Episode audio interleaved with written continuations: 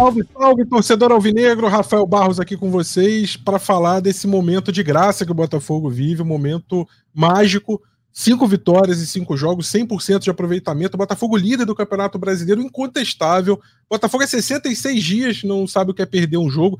Há 15 partidas, não sabe o que é perder um jogo. E conforme você vai enfileirando as estatísticas, vai ficando é, cada vez mais é, encorpado, cada vez mais relevante. Esse momento do Botafogo, por exemplo, o Botafogo nunca tinha vencido é, as cinco primeiras partidas em Campeonato Brasileiro algum. E, e enfim, o, mais importante, a gente percebe o time jogando futebol cada vez mais bonito, mais vistoso, mais imponente sobre o adversário. A gente já tinha falado sobre o jogo do Atlético Mineiro, como tinha sido uma partida é, é, avassaladora do Botafogo em termos técnicos e, e, contra o Corinthians mais ainda. A gente acha que ah, o Botafogo chegou no seu ápice, no seu topo e, e, e, parece que cada vez mais isso vai, isso vai crescendo. Hoje é casa cheia, hoje tem muita gente aqui para falar de Botafogo, é, muitos convidados. Eu começo é, falando com o Giba Pérez, nosso repórter acompanha o dia a dia do Botafogo. Giba, bom dia, boa tarde, boa noite. Que momento mágico esse do Botafogo, líder com 100% de aproveitamento, né, Giba? Bom dia, Rafa. Bom dia, boa tarde, boa noite para todo mundo que vai ouvir esse podcast depois gravado. Bom dia para todo mundo que está vendo ao vivo a live do Dia Botafogo. Realmente o Botafogo está em estado de graça, né, Rafa? É um time que é, é, um camaleão esse time do Botafogo. Ele se adapta às circunstâncias, se adapta ao adversário, ele consegue jogar com a bola, consegue jogar sem a bola. Ontem se impôs, colocou o Corinthians para nas cortas o tempo todo. O Corinthians não ameaçou o Botafogo durante quase 90% do tempo da partida. Lucas Perry foi um mero espectador do show que o Botafogo deu no Newton Santos ontem, venceu com autoridade e não é por acaso que é o líder do Campeonato Brasileiro com 100% de aproveitamento. Vamos destrinchar bem essa vitória do Botafogo, 3 a 0 Também a maior vitória do Botafogo sobre o Corinthians na história do Campeonato Brasileiro. O Botafogo nunca tinha é, imposto uma diferença de três gols sobre o Corinthians. Tinha vencido duas vezes por 3 a 1 mas nunca por 3 a 0 Também aqui, também repórter, cobre o dia a dia do Botafogo. Fred Uber.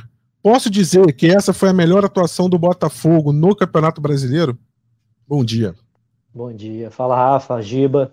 É, abraço para todo mundo, galera alvinega que está animadíssima aí com esse início de Campeonato Brasileiro. Eu acho que pode dizer sim, Rafa. Acho que o Botafogo conseguiu consolidar um modelo de jogo. Eu acho que o Botafogo atingiu nesse jogo, pelo menos até agora na temporada. Eu acho que ainda tem margem para melhorar. É, o seu ápice de, de estrutura de jogo, de organização. Eu acho que principalmente, para mim, o que eu vendo jogos do Botafogo, o que eu mais é, vejo como diferencial do clube nesse momento é o nível de confiança dos jogadores jogadores arriscando é, todos os tipos de jogada possíveis, jogadores que sabem que podem errar uma jogada ou outra, ali um passe que não vai ter uma reação negativa da, da torcida. Então acho que isso faz muita diferença. De Botafogo sobrou demais e, e merece muito essa, esse, é, essa liderança é, com 100% de aproveitamento.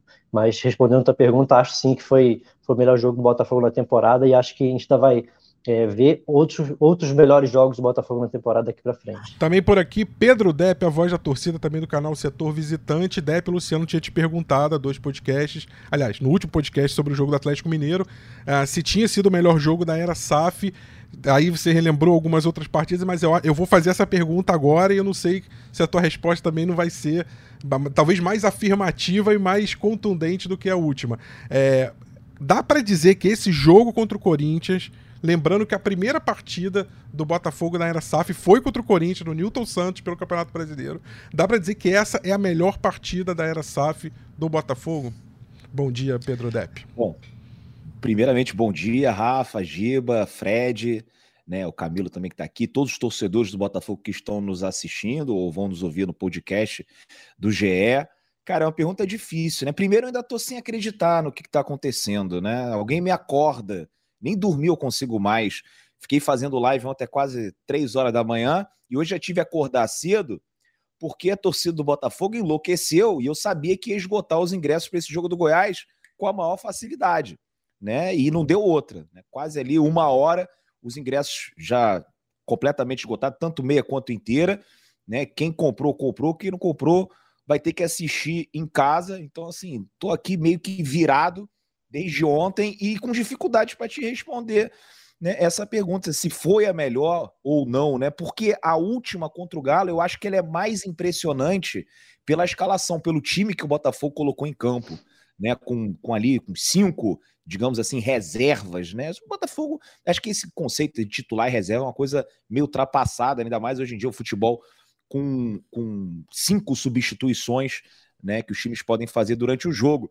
Mas aquela foi impressionante pelo Galo também, que tem um time melhor do que o, o Corinthians. Mas sei lá, se você me falar que foi a do Corinthians, está tudo certo, né? Foram dois bons jogos seguidos, né? Dois ótimos jogos que o Botafogo fez. Então, esse tem sido o padrão, né? A gente vê que não é uma coisa por acaso. Olha só que, que novidade para o torcedor do Botafogo. A gente está comentando aqui, né? Se a, a, última foi melhor do que a penúltima. Né? Coisas que a gente, é, é no, início dessa temporada, mas, se eu for colocar mais para trás, dois, três anos, quatro, cinco anos atrás, era muito difícil você ver uma atuação nesse nível. Né? O Botafogo ontem fez três, podia ter feito quatro, cinco, né? uma partidaça, o torcedor que toda hora a galera olha para mim, né? Que eu, eu, me sinto um pouco um saque da torcida. Quando o negócio tá mal, o pessoal vem reclamar. Quando tá bem também vem falar comigo e tal. E a galera fala assim: Deb, que time é esse, cara? Tá jogando igual o Manchester City? É o City do Guardiola ou é o Botafogo do Luiz Castro? Eu não tô acostumado com esse tipo de futebol. Esse era o tipo de comentário que eu ouvi. Né, no intervalo e depois do jogo, depois dessa vitória maiúscula do Botafogo sobre o Corinthians. É isso, galera. Vamos aproveitar, vamos curtir esse momento que tá bom demais, Rafael. Também por aqui, direto de Nova York, acompanha o Botafogo também de perto. E de perto aí não tem nada a ver com distância, porque acompanha, eu sempre falo isso, acompanha mais de perto do que muito alvinegro que mora aqui no Rio. É, Camilo Pinheiro Machado, seja bem-vindo novamente ao GE Botafogo. Camilo, é, eu quero falar com você não só sobre a vitória, você dar seu, seu destaque inicial, mas falar sobre o camisa 9 do Botafogo em estado de graça, o Tiquinho Soares também, né? Bom dia. De amigos e amigas que acompanham o podcast GE Botafogo, é um estado de graça. Cinco jogos, cinco gols, né? Até quando o gol não era para ser dele, foi dele. E é maravilhoso ver quando um, um centroavante está com, tá com fome de gol, né? Agora, no meu destaque inicial, aqui, é, para a gente começar o papo, é, eu queria pegar uma coisa que o, que o, que o Depp falou, assim, de não estar tá acreditando, de achar que pode ser sonho, de querer entender o que está acontecendo. Quando acabou o jogo, Depp, eu fiquei com samba do Mauro Duarte na cabeça chamado Sonho e Realidade. Que às vezes a gente acha que no sonho é tudo maravilhoso e na realidade as coisas são mais duras. E eu separei algumas coisinhas aqui para falar nesse destaque inicial. Primeiro que o Botafogo sonhou com Rames Rodrigues e vive a realidade agora de Eduardo e de Lucas Fernandes no meio de campo cheio de opções nas três, nas três posições. E está tudo certo. Sonhou também com grandes estrelas internacionais, com Luiz Soares, com Cavani, e vive a realidade do Raio, o Rei do Caos, o Júnior Santos, e também do artilheiro do campeonato, Chiquinho, como eu citei, com cinco jogos, cinco gols. Sonhou com o Botafogo Ei do Castro, que o próprio Depp é, fez transmissões, antes do, do Castro chegar, transmissões do time do Castro no mundo árabe, com domínio absoluto de bola, enfim, com aquele futebol vistoso de toque passa, toque passa, e vive uma realidade agora de um time competitivo, adaptado à realidade do futebol brasileiro, disputando cada duelo, vencendo cada duelo em disputa de bola. Sonhou também, o Botafogo sonhou e o torcedor sonhou um estádio novo, só que ele vive a realidade agora, uma realidade bonita de um estádio Newton Santos remodelado com tapete sintético, eu gosto de chamar de tapete sintético, porque tá bonito pra caramba, até adversário elogia. Botafogo também sonhou com um CT novo e vive a realidade de um CT Lonier. Tá bonito, digno, cada vez melhor. Claro que é legal ter um CT novo, bonitão, uma casa do Botafogo, com a fisiologia legal, mas já é uma realidade muito melhor do que já foi no passado recente. O Botafogo também sonhou com Libertadores, né? Uma vaga na Libertadores, e agora a gente vive a doce realidade de uma liderança aí com recorde de aproveitamento até né, na era dos pontos corridos. Acho que a gente, se o Botafogo vencer o Goiás, eu acho que aí é, é o único, né, com seis vitórias nesse, nesse comecinho de, é, de campeonato na era dos pontos corridos. O Botafogo, na verdade, se a gente olhar, na verdade, está vivendo um sonho mesmo, ou está sonhando acordado, só com os pés no chão, uma estrutura de jogo e melhorando a cada jogo. Rafael, bom dia, boa tarde, boa noite para todos vocês, amigos. Sonhar não custa nada, ou quase nada, esse samba do Paulinho Mocidade, também alvinegro, inclusive, de 1992, ele, ele dizia, sonhar não custa nada e o meu sonho é tão real. Exatamente isso que o Camilo é, tá falando, também se referiu a outro samba aí, a gente vai lembrando aí da, enfim, da, da nossa, da música popular brasileira com tantas referências, né? É, o Giba, é, me chamou a atenção, na, na, claro, tudo que o Botafogo fez em campo, é, é relevante, o, o, estado inebriado ali, é, a, a, sinergia entre time e torcida, esse momento mágico. É, mas me chamou muita atenção é, a, a, tentativa ali do Luiz Castro, acho que até bem sucedida na, na coletiva, de trazer um toque de acho que de lucidez, mas ao mesmo tempo não sei se tinha um certo ressentimento ou uma certa resposta, uma vontade de responder algo que estava em algum momento é, guardado e que nessa hora ele que foi ovacionado pela torcida, dessa vez a torcida uníssona, né? Em alguns momentos você vê, ah, uma parte da torcida falou, ah, é Luiz Carlos, não, dessa vez, é, acho que o Depp pode até confirmar isso melhor que estava lá, é, praticamente toda a torcida, ah, é Luiz Castro, inclusive durante, inclusive depois do jogo, ele foi para a torcida, cumprimentou, mas ali na coletiva de, de tentar botar o pé no chão e, e falar que há coisas mais, tão ou mais importantes do que, é, do que ser líder jogando a bola que o Botafogo está jogando. E aí ele falando dos Botafogo Way, de, de, de estabelecer um padrão é, do, do que é, é, ser Botafogo, jogar como Botafogo, enfim. É, o que, que você sentiu aí da, da, da temperatura dele ali nessa coletiva?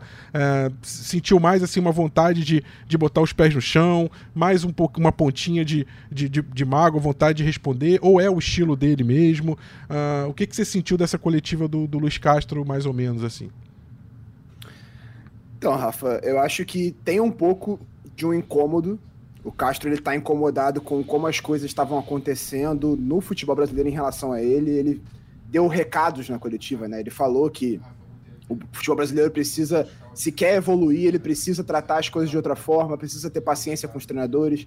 Ele falava isso quando estava perdendo e acho que foi, foi correto, né? Foi seguir o padrão dele e falar isso também quando tá vencendo, né? Não é você só tratar esses assuntos quando tá perdendo e quando tá vencendo tudo é uma maravilha, tá tudo certo, tá tudo perfeito. E ele falou também que, que quer que o mais importante é a dignidade, porque os times que vencem sempre, que estão sempre vencendo, isso se esvai. Em algum momento vai começar a perder. Então, que é importante o Botafogo ter a dignidade, segundo nas palavras dele, né? De, de construir as coisas no longo prazo e tudo mais. Eu acho que tem um pouco, sim, do, do, desse incômodo dele, não diria ressentimento, mas ele ficou incomodado com as críticas que ele considerou excessivas dentro das circunstâncias, e, ele tem razão em vários pontos, porque quando ele traz lá atrás que o, o Botafogo estava sem estádio, porque o Newton Santos estava sendo reformado, ele estava tendo que jogar em volta redonda, viajar para Cariacica, para Brasília o tempo todo, o time não parava no, no Rio de Janeiro. É, para dar uma noção disso, eu, por exemplo, comecei a cobrir o Botafogo nesse ano, né? É, eu fui em três jogos esse ano, porque a gente não estava viajando durante o Carioca. Então, é, o jogo contra o Galo foi minha terceira partida esse ano. Então, o Botafogo realmente não ficou no Rio de Janeiro, viajou muito, e isso, obviamente, tem um impacto. O fato de não jogar em casa, o fato de estar sempre viajando, e acho que ele sempre tentou passar esses recados, e agora, quando está vencendo, para não dizerem que é desculpa, é importante ele falar e reafirmar isso.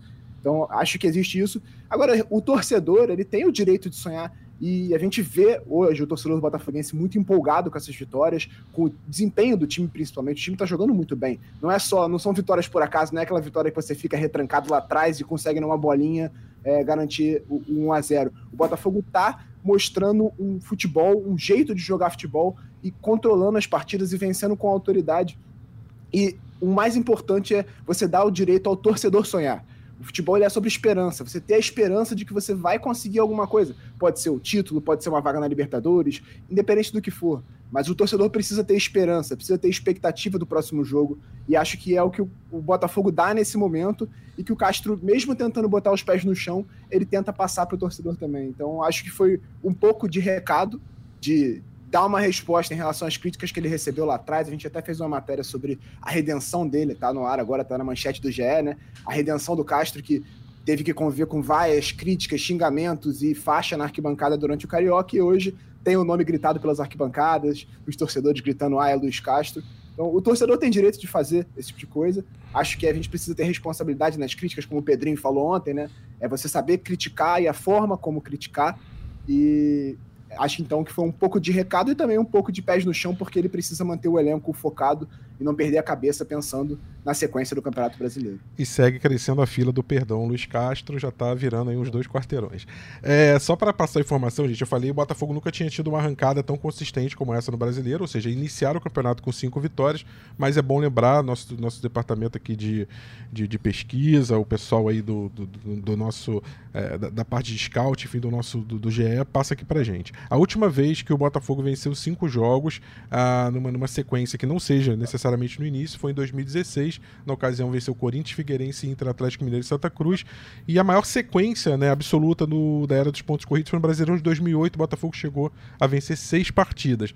Mas o que é muito relevante é você arrancar um campeonato né, com cinco vitórias, algo que o Botafogo nunca tinha conseguido. E aí, o, o Fred, é interessante perceber o seguinte: o Botafogo vinha de últimas partidas em que ele dava posse de bola para o adversário, né? Foi assim contra o Atlético Mineiro, contra o Flamengo, tinha sido contra o Bahia também. E jogava de forma, como a gente fala, reativa, né? O que não quer dizer que não tinha nenhuma consideração sobre jogar melhor ou pior. Pelo contrário, o Botafogo reagia e com isso conseguia os espaços, principalmente nos ataques velozes pela ponta. E o Corinthians, sabendo disso, provavelmente o Lucha, é, pensou: bom, deixa eu dar a bola para o Botafogo agora, congestionar ali o meio de campo na marcação e ver o que, que o Botafogo faz com a posse de bola. O Botafogo encerra o primeiro tempo com 58% de posse e o jogo com 54%, ou seja, ele teve mais posse de bola que o adversário e a gente viu isso em campo, né? O Botafogo trabalhando, rodando é, com alternativas. Então, assim, o Botafogo hoje parece construir um jogo coletivo é, sólido que tem alternativas e alternativas individuais também, né? É, o Castro falou também isso na coletiva de não ter necessariamente um time titular e reserva. Hoje o torcedor do Botafogo também, você fala, escala os titulares titulares do 1 a 11. Ele não vai saber escalar o titular porque ele vai deixar três ou quatro de fora e vai falar, ah, mas pode ser o fulano ou o cicano, pode ser o, o, o, o Tietê, ou pode ser o Gabriel Pires, pode ser o Lucas Fernandes, mas pode ser o Eduardo. É, tem opções em várias posições, né, Fred? Isso é uma, é uma marca desse Botafogo que vem vindo nesses últimos mais de dois meses de invencibilidade, né? Com certeza. É, você vê que o time consegue se adaptar ao, ao adversário, né? E não é só ter a posse de bola, é saber o que fazer a, quando tem a posse de bola, é transformar essa posse de bola em finalizações, em chances criadas, envolver o adversário e também muito importante, não é, não ser ameaçado muito, que foi o que aconteceu contra o Corinthians. É, o PR trabalhou muito pouco no jogo e o, o Botafogo chegou na área do, do Cássio o tempo inteiro, né? Então é, é criou muito, soube se adaptar ao estilo de jogo. O Corinthians deu a bola, como você falou, e o Botafogo ficou, ficou à vontade também, não ficou aquele é, o, o, jogo de, de, fica aquele jogo de meio campo, né, amarrado. E o que você falou é da, impressionante assim. O, o Tietê entrou, entrou muito bem, o Segovinha entrou muito bem, o Luiz Henrique entrou bem também. Então, é, é as peças às vezes mudam, mas o, o ritmo não, não cai. É, fisicamente também acho que é um, um, ponto a ser destacado, que o time está tá muito bem também.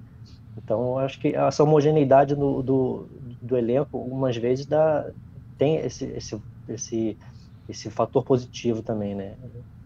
Que o time consegue se adaptar às situações de jogo e mantém uma intensidade muito grande, independente de estar com a bola ou não, é, saber jogar com e sem a bola. Dep, é, pouco mais de 22 mil torcedores ontem, né? Público pagante. E a gente sabe, você vem falando sobre questões que precisam ser resolvidas, já houve reuniões, inclusive, é, da, de toda a parte diretiva do Botafogo, com, com até com torcidas, com organizados, enfim, para tentar organizar a questão dos preços dos ingressos. Eu sei que tem uma, que, tem, tem uma, uma ideia de que o só poder aumentar o número de sócios e com isso dar mais benefícios. Por outro lado, você aumenta o preço do ingresso, entre aspas, no varejo, né? aquele, aquele ingresso de quem não é sócio. Ah, a questão, por exemplo, do setor norte está fechado para ter uma equivalência, uma equidade em relação ao sul do visitante. Mas o que a gente é, tem de expectativa pelo momento do Botafogo é que a cada partida o, o público vai aumentando e que a gente já já é, extrapole essa marca aí de 30 mil torcedores e daqui a pouco possa lotar mesmo o, o estádio Newton Santos. É, você ali que tem ido nas últimas partidas e percebendo cada vez mais a torcida abraçando e chegando junto, o que, o que, que você é, o que, que você percebe que falta ainda? Porque isso tem sido tema recorrente também é, entre alvinegros e, e, entre até pessoas que vêm em jogos do Botafogo e fala, poxa, é, torcida tá chegando junto, tá cantando o tempo inteiro. Quando é aquela massa compacta ali de visitante, como você gosta de chamar também. Quando joga em casa, cada vez mais.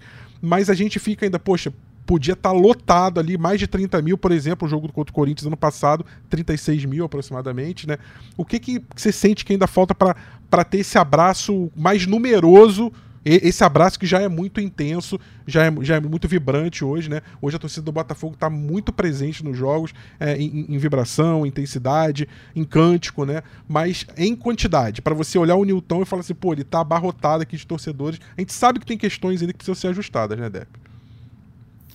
Tem questões para serem ajustadas, mas assim, primeiro tem que dar os parabéns pro torcedor do Botafogo que tem comparecido ao Newton Santos e apoiado o clube do início ao fim, né? O torcedor parece que entendeu é, a situação do, do, nosso glorioso e tem dado um show nos jogos, não só no Newton Santos, como também fora do, do Rio de Janeiro, lá em Salvador. A torcida lotou a, a, nossa parte na Fonte Nova, quanto Maracanã, então não precisa nem, nem comentar nada, né? Aqueles vídeos lá de torcida de teatro já viralizaram, a gente não precisa nem entrar em mais detalhes. É, e com relação a, a, ao Newton Santos, eu acho que a gente já mudou bastante. Antigamente o torcedor do Botafogo brincava que eram os 7 mil de sempre, agora já são os 18 mil, os 20 mil de sempre. Só que a gente tem que trazer mais torcedor para o estádio. Eu acho que é, o Botafogo tá de olho. Uma preocupação que eu tinha é quando a gente virou SAF e um empresário norte-americano comprou ali 90% das ações, era assim: será que esses caras vão ouvir o torcedor? Será que eles vão estar atentos? as principais reivindicações. E o Botafogo tem prestado mais atenção, isso na minha opinião, a sensação que eu tenho, o Botafogo tem prestado mais atenção nas reclamações da torcida do que nas diretorias passadas, né, dos amadores que eram sócios, que eram botafoguenses, que você tinha ali o contato até às vezes né, é, pessoal com o cara e, e parece que parecia naquela época que eles, sabe, ah, cara, a gente nem ligava muito para o que estava acontecendo na arquibancada. E eu vejo isso do Botafogo agora, porque tudo que a torcida do Botafogo reclamou, né, eles voltaram atrás, admitiram o erro e, e, e mudaram né, a maneira como tinham pensado inicialmente. É, na, na, ideia original, as torcidas organizadas ficavam na norte, todo mundo reclamou, colocaram na oeste, na, perdão, na leste superior. A leste superior tá com ingresso que eu acho que é padrão para o futebol brasileiro, 60, 30, né? É, e acho que está ali resolvido, resolveu, a leste inferior continua cheia, a superior está cheia também, e acho que o, Botafogo tem um grande problema que é a norte, né, que são ali 3, 4 mil torcedores que ficam fora do estádio, né, por conta ali de uma reciprocidade que eu entendo que fui favorável no início, mas assim, se para você é, ser recíproco né, e, e cobrar ingresso caro do adversário, né, que cobra caro para do torcedor do Botafogo, quando a gente vai, por exemplo, eu comprei agora ingresso do Gás 100 reais, né? 100 reais com a, com a meia 50, mas eu não sou estudante, eu paguei 100 reais. E aí, quando o Goiás vier jogar aqui, a diretoria do Botafogo vai fechar a norte e vai botar 100 reais pro Goiás na Sul. Só que, cara, não tem que pensar desse jeito, né? Vamos botar o torcedor, acho que a prioridade é você colocar o torcedor do Botafogo dentro do estádio. Então, se o preço for é, é, cobrar barato do Goiás, então pronto, paciência. Mas cobra 40 reais do torcedor do Goiás, que é, que é o mínimo que a CBF permite, com 620, e abre a norte para o torcedor do Botafogo com 40 com, com 620. Porque é um setor que não tem uma visão muito legal, mas enfim, tá ali, é dentro do estádio, o torcedor pô, que, que tá sem grana consegue comprar, um estudante consegue comprar, né? todo mundo ali tem essa, essa facilidade. Então são 4 mil a mais. Então, hoje, ontem a gente falou de 22 mil, se a gente tem o setor norte com esse preço, você tinha 26 mil. Já aumenta. O jogo contra a LDU, de repente, podia ter chegado próximo ali dos 30 mil. Acho que foram 25, né? Podia ter 29 Sim. mil botafoguenses. Né? Vamos abrir também a Oeste Superior com um pouco mais de antecedência. Dessa vez o Botafogo até, na minha opinião, acertou na precificação, porque botou a Oeste Superior B 60-30, mas só colocou quando esgotou é, a Leste Superior. Né? Vamos abrir logo para incentivar a galera a comprar e, e chegar junto, porque esse momento está pedindo né, um apoio maior da torcida do Botafogo. Mas assim, se você for comparar. E aí tem que ver o que, que o Botafogo está pensando também. Se você for comparar com o público e a renda do Fortaleza, o Fortaleza botou 37 mil pessoas no Castelão para uma renda de 550 mil reais. O Botafogo, com 20 mil pagantes, lucrou, né? Lucrou não, né? Porque depois tem ali os abatimentos e Sim. tal, mas a renda é de 1 milhão 189 mil. É, né? É o dobro.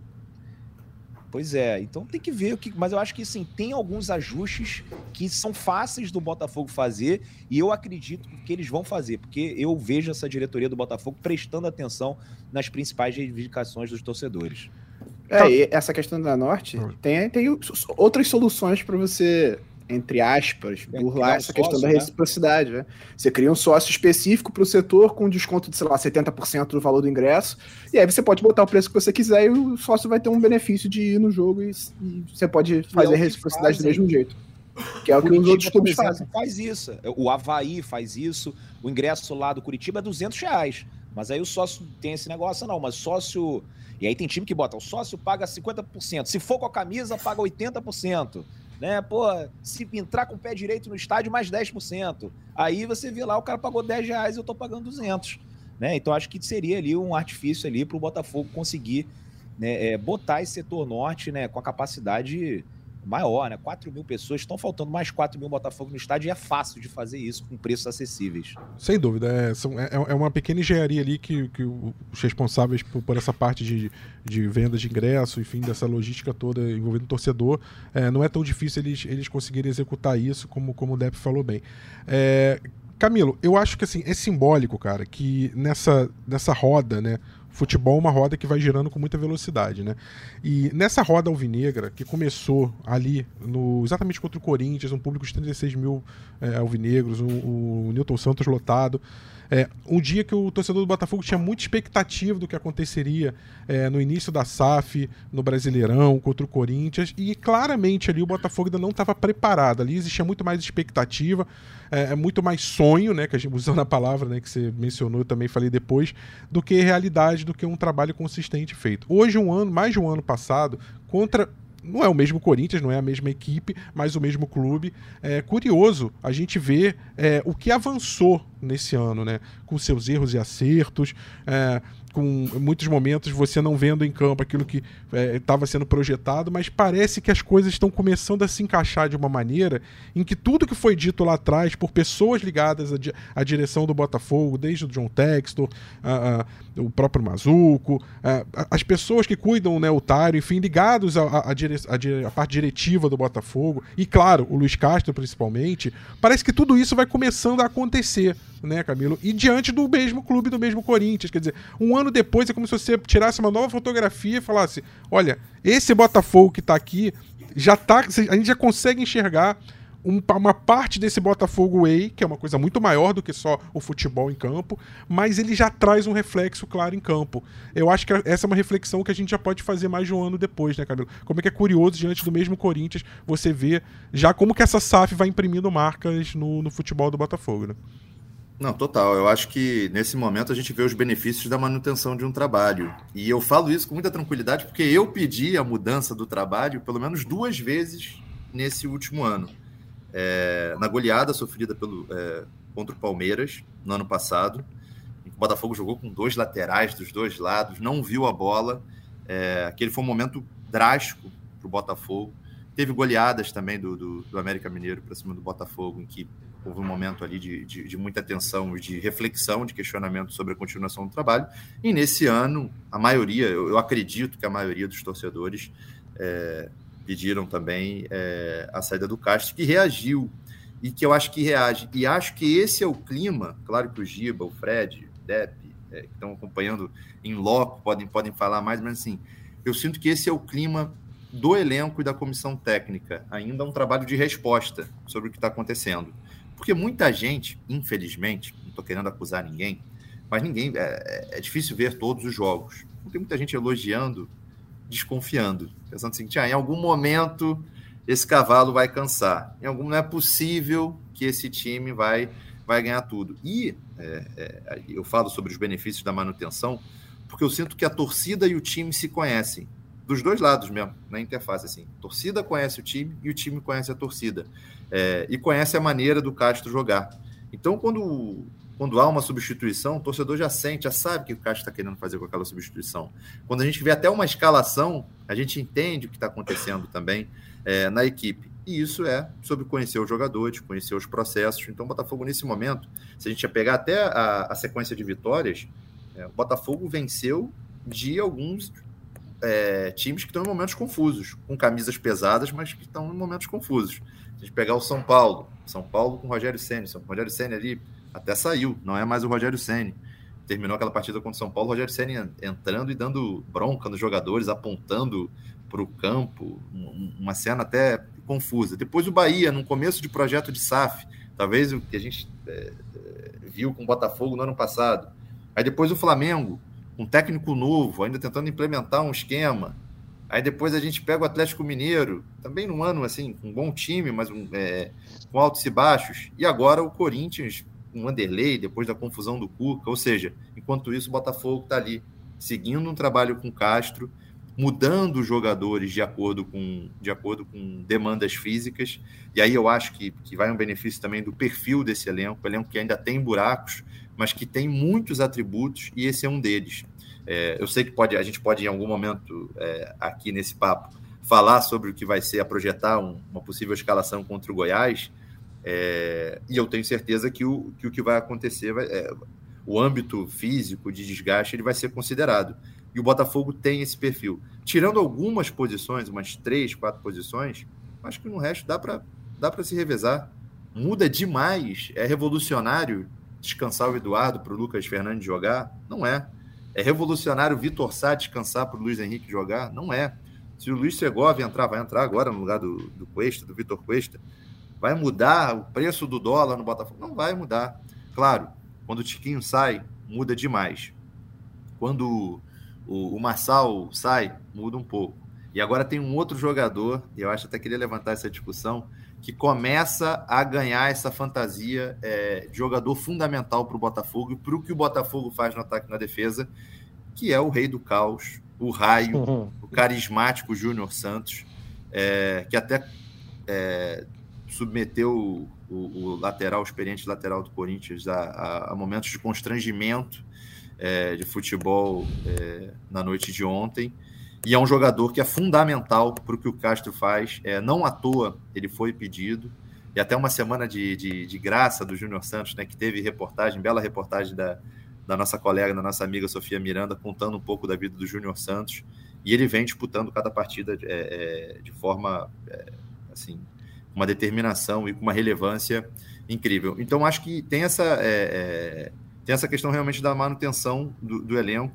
E estou muito curioso para saber, é, e animado até, confiando no, no, no, trabalho da comissão técnica para saber como temperar, como ajustar é, essa questão física. Agora, só devolvo para vocês falando uma coisa. Só um jogador eu acho que não pode rodar ainda, que é o nosso querido Lucas, Lucas Perry, que aliás não faz uma defesa, tem uma grande defesa, faz uns dois jogos, hein? Lucas Perry, que a gente estava acostumado aí a fazer, operar pelo menos uns dois milagres por partida, eu acho que é um grande sinal saber que contra o Atlético Mineiro, contra o Corinthians, é, é, o PR não o PR não fez uma grande defesa. E só uma última, enfim, pelo menos para fazer análise do, do time mesmo, é, eu fiquei um pouco surpreso com o Gabriel Pires começando a titular, acho que algumas pessoas também. É, mas o, Lucas, o Luiz Castro já demonstrou uma confiança no jogador, é, até de momentos em que ele não vinha muito bem. E acho que ele é, é se animou muito com a, com a dupla Marlon Freitas e Gabriel Pires, principalmente. Acho que o Giba citou isso, eu sou um, um ouvinte é, é, assíduo do, do, do, podcast, o Giba citou isso, na maneira como Gabriel Pires e Marlon Freitas acionam os pontas. Porque esse é o jogo do Botafogo, esse é o jogo do Luiz Castro. São dois pontas abertos. Não você, você pode criticar, eu já critiquei em alguns momentos, uma, talvez uma suposta falta de, é, falta repertório de repertório tático. tático. do Castro. Mas eu acho o seguinte: é, a partir do momento que esses pontas são acionados de forma ágil, pegando os laterais é, adversários desprevenidos, desajeitados, aí o, o, o, time começa a jogar de uma forma é, que sempre parece um contra-ataque. Cada ataque do Botafogo parece um contra-ataque. Na verdade, é uma transição veloz, pegando os laterais desajeitados e os passes, as viradas de jogo do Marlon Freitas e do Gabriel Pires são fundamentais e continuam sendo fundamentais. Lembrando, o pênalti sofrido pelo Júnior Santos é de um passe, é de uma virada de jogo do Gabriel Pires, muito esperta, dando a impressão de que tudo é um contra-ataque do Botafogo pega a bola, sai rápido. Pega a bola, sai rápido. Seu estilo de jogo, seu padrão de jogo do Botafogo. Inclusive é curioso que o Botafogo joga também muito na boa e velha segunda bola. Ele não tem vergonha de alguns momentos não sair tocando, como é o como se fala do dinizismo do Flu, né? E muitos times, é uma escola que vem lá desde o Guardiola, enfim. Botafogo, claro, tem a maior parte das vezes, como a maioria dos times hoje, hoje, em dia, sai tocando ali atrás, mas não tem vergonha também de dar chutão quando tem que dar, buscar a segunda bola e, e, e encurtar um pouco o caminho até o gol, né? A gente tem aí, vamos lá, lendo alguns comentários aí do chat. A Débora Lana fala que esse é o Botafogo que eu gosto. Gabriel Luiz, samba é Botafogo, amigo. Perspectiva alvinegra, como diz a música, como disse o Depp ontem, sonhar não custa nada.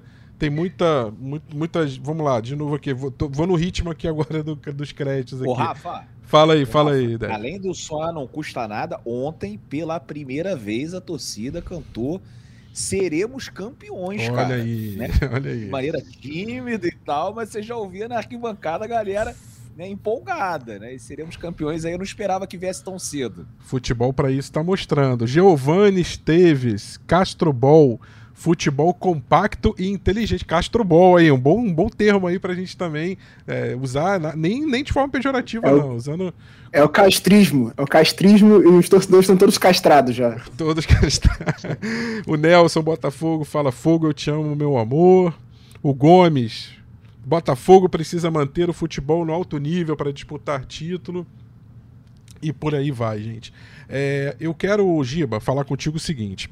Quando você começa a ter repertório no elenco, né, você fala da, da, de como, como os meios acionaram os pontos, o Camilo lembrou bem, e, e, outras questões táticas. Quando você vai começando a ter peça no elenco, você não vai falar só sobre substituição por cansaço, é, por, por, alguma necessidade específica, por uma contingência. Você começa a ter, é, e o Castro falou sobre isso na coletiva, você começa a ter jogadores com características diferentes e você pode começar a trabalhar de acordo com o seu adversário, de acordo com o que você imagina para uma partida determinada e não para outra.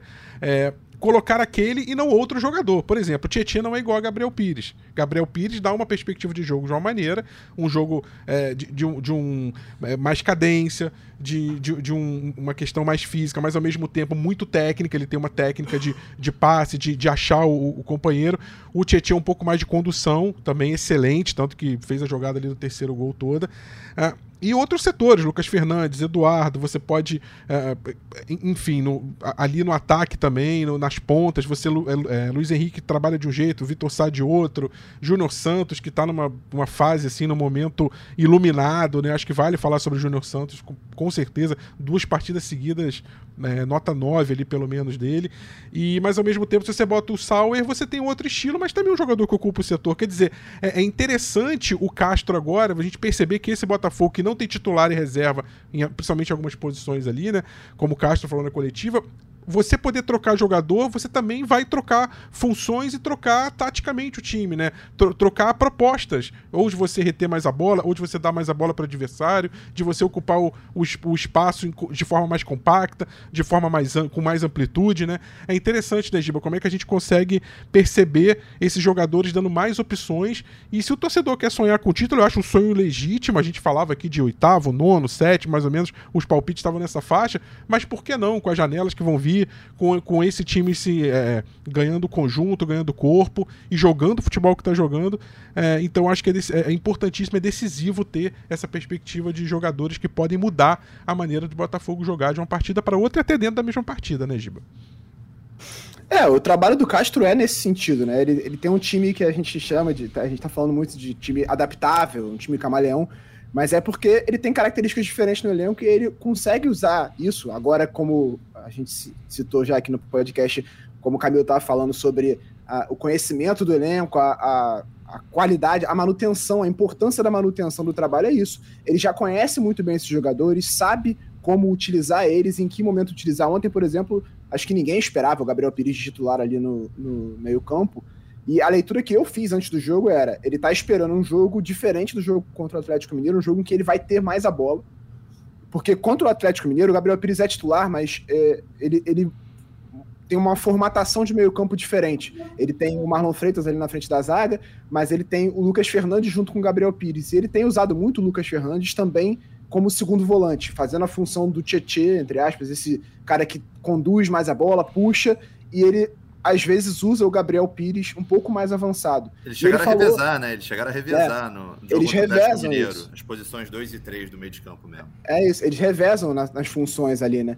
E o próprio Castro falou ontem que ele tem esses jogadores que podem fazer, é, ele, ele cita a 6, né? Ele fala que o Tietê e o Marlon Freitas podem fazer a 6, mas podem jogar um pouco mais à frente também. O Lucas Fernandes consegue jogar de 10, mas pode jogar de 8 e o Gabriel Pires também isso. Então, ele consegue alternar essas peças, e aí não só por uma questão física. O Vitor Severino, que deu coletiva depois do jogo contra o Atlético Mineiro, porque o Castro estava suspenso, ele até falou isso. Antes da partida contra o adversário, várias coisas são avaliadas para definir quem vai jogar. Não existe um 11 titular, existe é, características que são importantes para aquele jogo específico. Então, eles avaliam o que, que o adversário vai é, apresentar de desafios para o Botafogo e aí eles escolhem quem vai ser o titular naquela partida. E aí os desafios variam e as valências importantes também variam.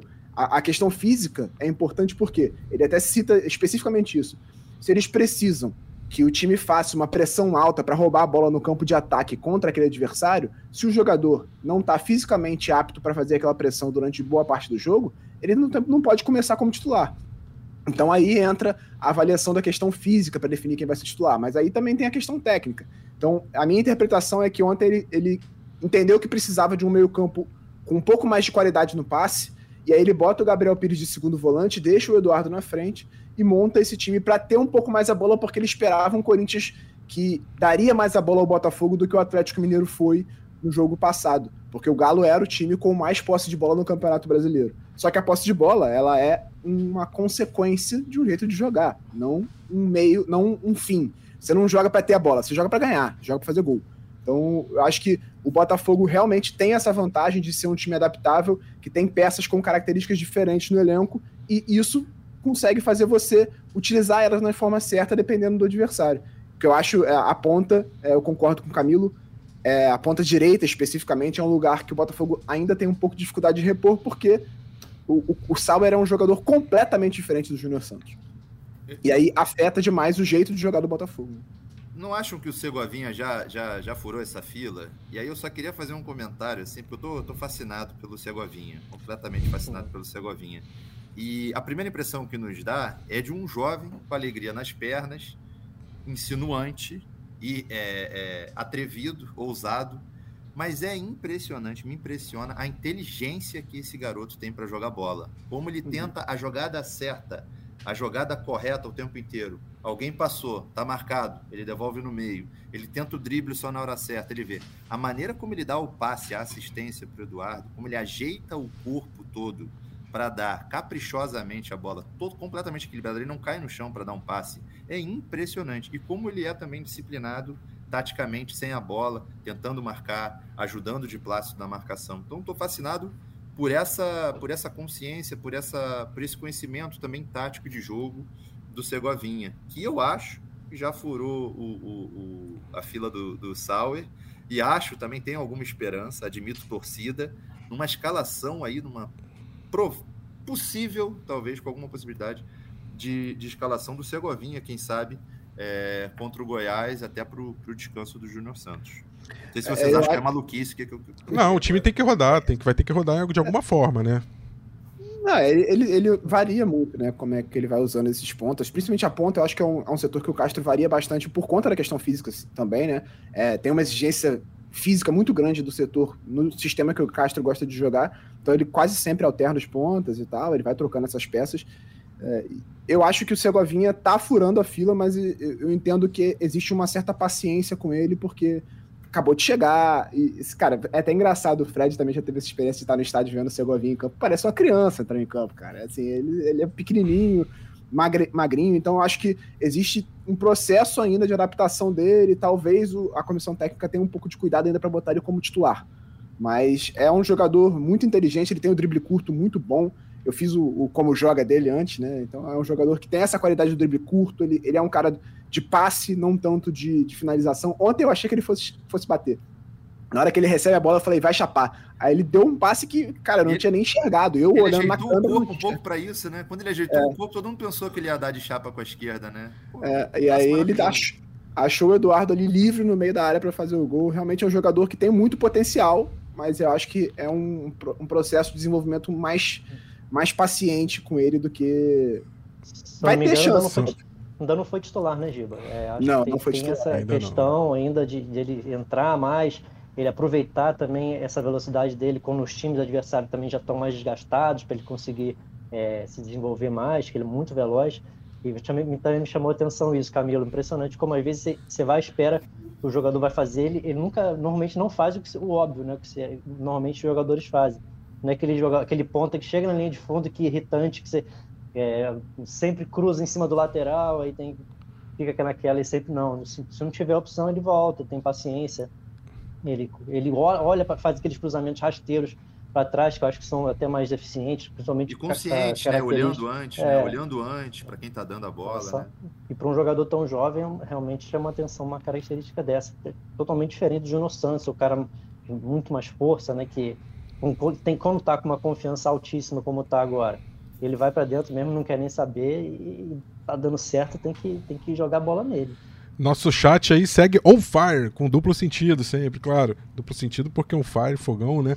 É, Botafogo tá embalado, segue o líder. Isso aí foi o Putfire falando. Leno Rocha, Botafogo pode ser o novo Leicester. Olha aí. Lembrando né, daquela campanha histórica do Leicester do Claudio Ranieri na Premier League. É, 2016, certo, gente? Se minha memória não falha, 2016. Podem me corrigir se eu estiver errado.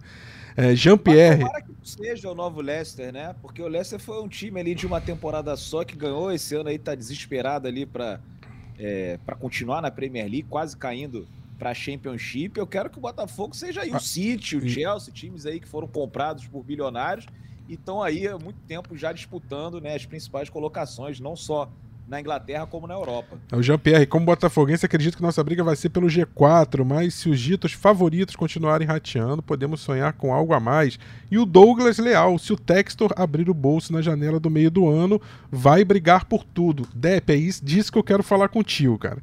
O que, até onde a gente pode chamar de um sonho, de um devaneio, esse sonho que a gente abriu falando muito dele, acho que essa palavra vai permear um pouco nosso nossos pensamentos, nossos discursos aí nessa, nesse momento do Botafogo e, e acho que aí para frente durante um tempo. É, o quanto desse. Porque, assim, tem uma palavra que me pega muito.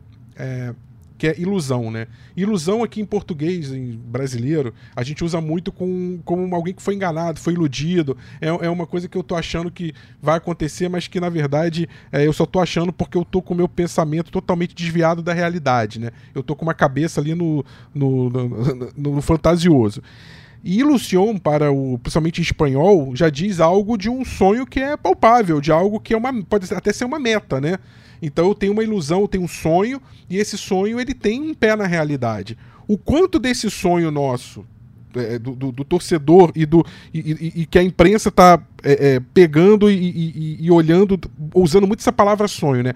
O quanto desse sonho que é, é, a imprensa, o torcedor, a opinião pública fala dessa palavra hoje, o quanto desse sonho é o sonho é, de uma ilusão, de um devaneio, como se dizem aqui muito no Brasil, e o quanto desse sonho é um sonho que pode ser calcado em realidade, ou seja, o quanto que a gente pode e deve rever é, aquelas previsões iniciais de não tanto tempo atrás que diziam que o Botafogo ia ficar no meio da tabela, que no máximo, com muita sorte, brigaria por uma pré-Libertadores, e agora a gente pode ajustar a rotinha ali, o GPS, e falar: olha, agora de repente já dá para pensar, como nossos amigos no chat estão falando, já dá para pensar numa, pelo menos numa Libertadores e num G4, quem sabe.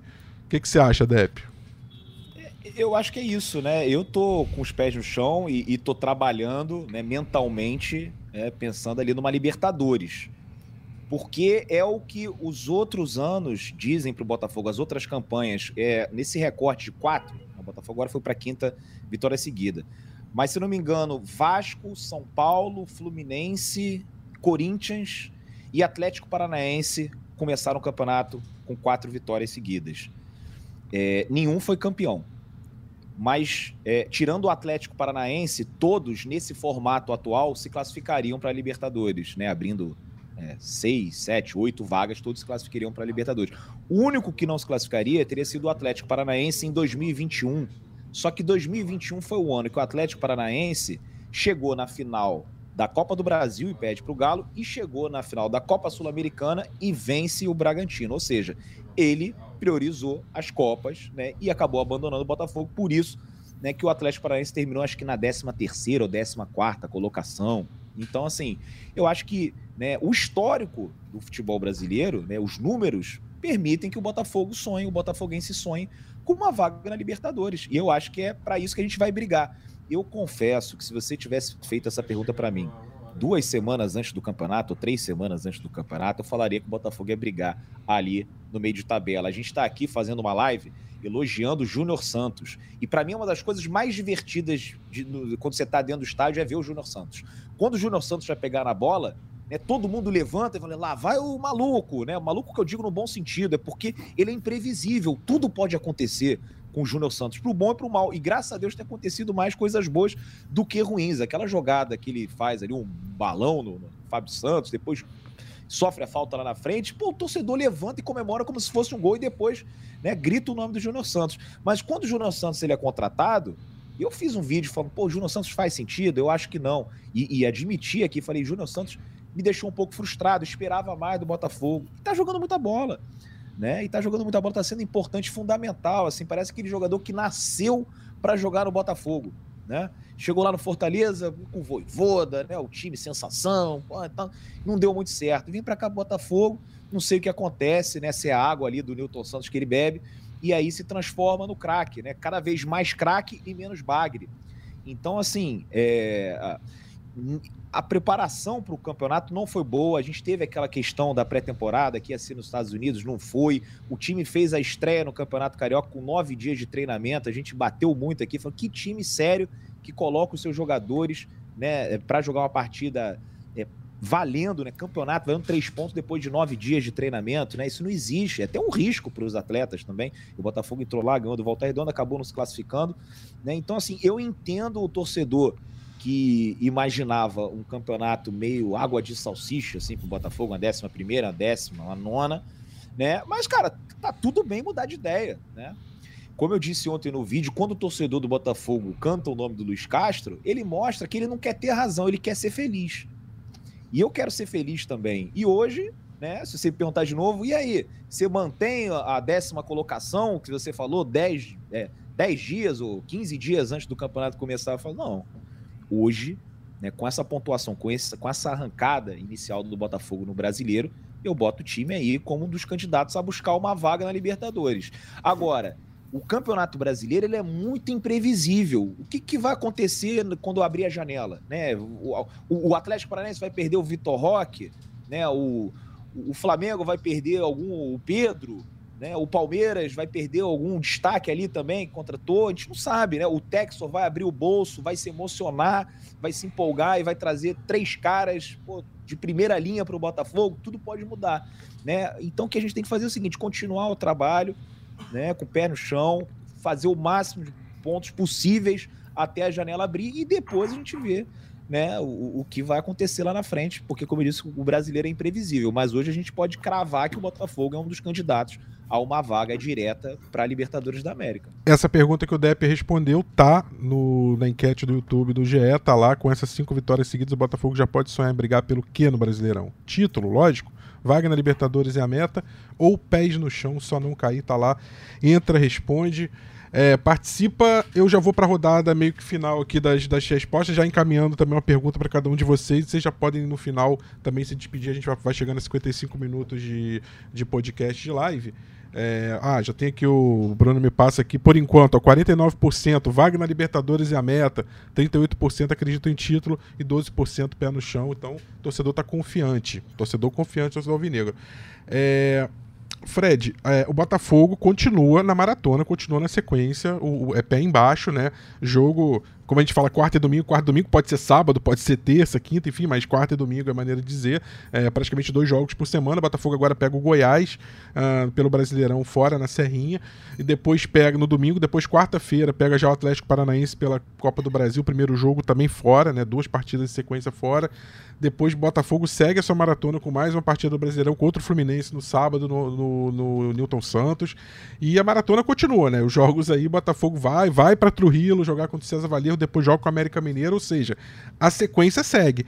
E essa fórmula que o Luiz Castro é, tem usado, que acho que é muito mais uma filosofia de trabalho, de, de, cada vez menos ter um time titular, você acha que vai ser o suficiente para manter a, a pegada, né, a, manter o nível, a qualidade e até a invencibilidade do Botafogo, quem sabe, como consequência? Nessa sequência que vem por aí, ou em algum momento você acha que o Castro vai ter que optar pelo menos por tentar descartar uma dessas. Não acho que o Brasileirão é difícil, mas uma dessas outras duas Copas. O que, que você imagina aí nesse, nesse futuro próximo aí do Botafogo?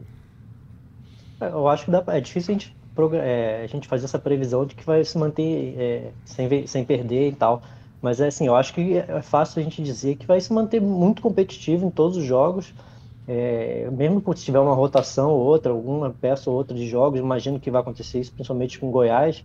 Ainda mais tendo na semana seguinte um jogo fora contra o Atlético Paranaense pela Copa do Brasil e um clássico com o Fluminense no, no, fim de semana. Imagina como vai ser esse clássico aí, vai ser, acho que vai ser muito interessante é, a gente imaginar, é, até fazer um, um recorte de, do, do, Carioca, né, que o Botafogo venceu, mas era uma, uma, totalmente diferente a fase, né, acho que vai ser um, um, um jogo com um perfil totalmente diferente né, em comparação ao Carioca mas acho que o Botafogo tem tudo para ser competitivo e, e não, não perder muito é, desempenho, mesmo com, com algumas é, mudanças que eu imagino que vão acontecer, principalmente nesse jogo com o Goiás.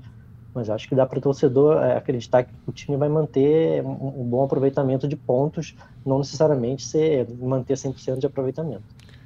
Obrigado, Fred. Valeu, Camilo, também. É, deixar a última pergunta para você. O é, que, que você projeta aí pro, pro Botafogo para essa próxima sequência?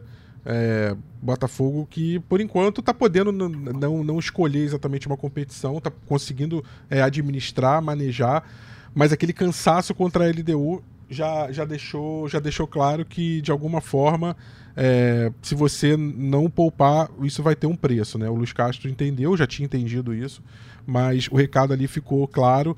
Então, assim, para seu destaque final, que, qual é a mentalidade do. Você acha que o Botafogo, Castro, enfim, a gestão de futebol, nessa semana que teve eventos de Botafogo Way, né? O Luiz Castro falou com lideranças de todos os times da base, do feminino, falando da implementação dessa filosofia macro, né, maior. Mas o que, que você imagina aí para essa sequência, para o Botafogo conseguir manter essa, essa pegada, essa, esse nível de competitividade né, e de entrega de, de um futebol de muita qualidade, né? É, acho que aquela partida contra a LDU foi frustrante para muita gente, mas acho que teve um efeito pedagógico, assim, para a gente entender é, realmente essa questão do desgaste da sequência de, de, jogos.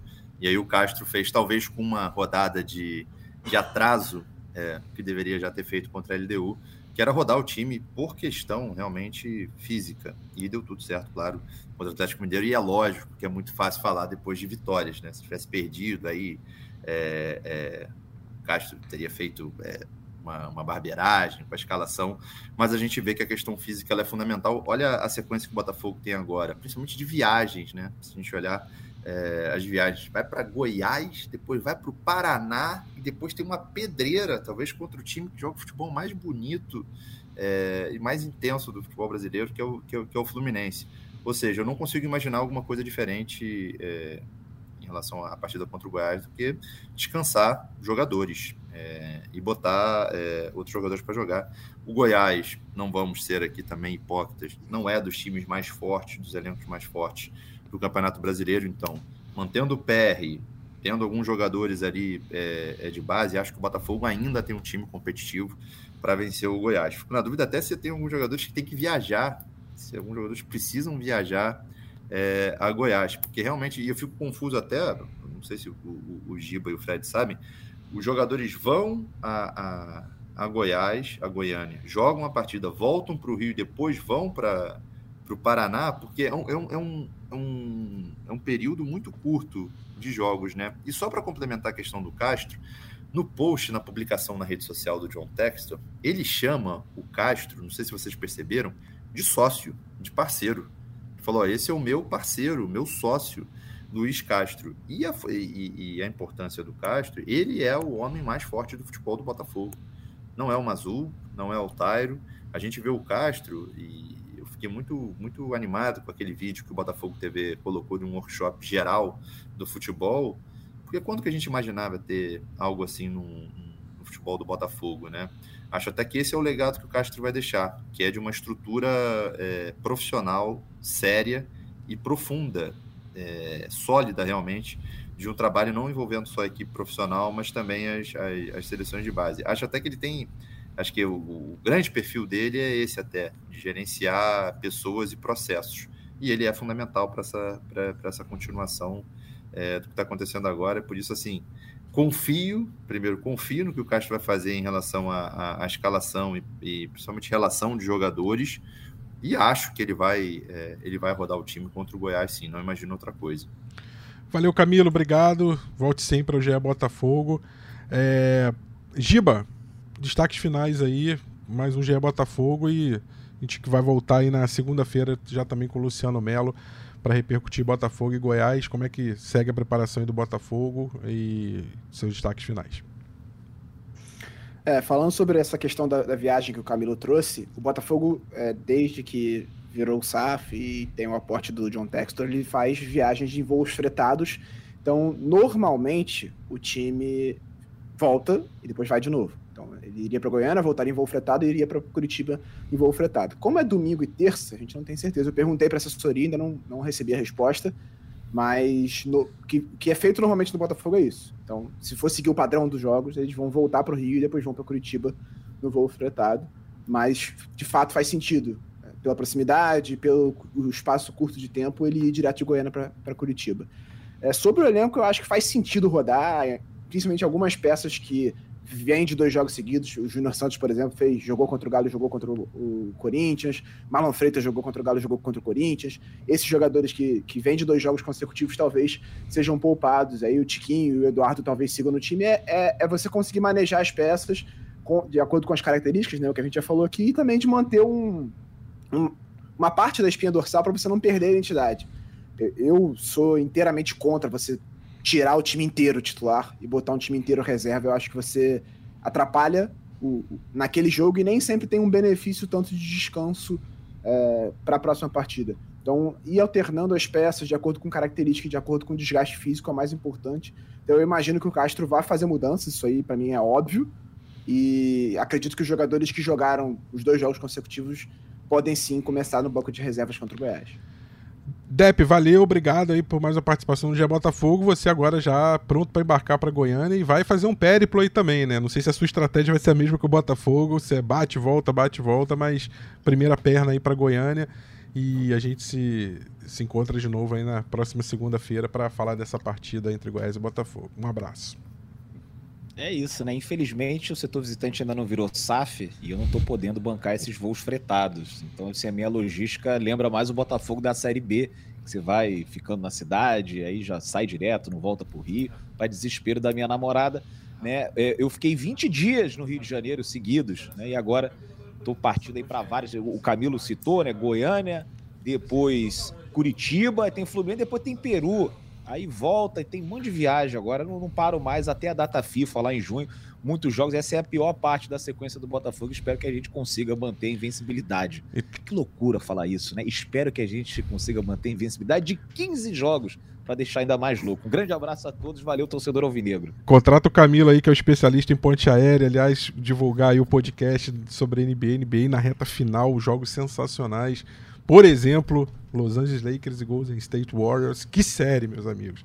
Tudo, tudo isso, tudo sobre NBA lá no Ponte Aérea. Camilo aí toda terça e sexta. Amigos, muito obrigado. Segunda-feira tem mais GE Botafogo com a volta do Luciano Melo, comigo, com os amigos aí, para a gente falar sobre mais uma partida. Esperamos que do Botafogo seguindo 100% de aproveitamento. Um grande abraço, até lá. Partiu, louco, Abreu! Bateu! Gol! Sabe de quem? Do Botafogo! Do Alvinegro, do Glorioso. É o GE Botafogo.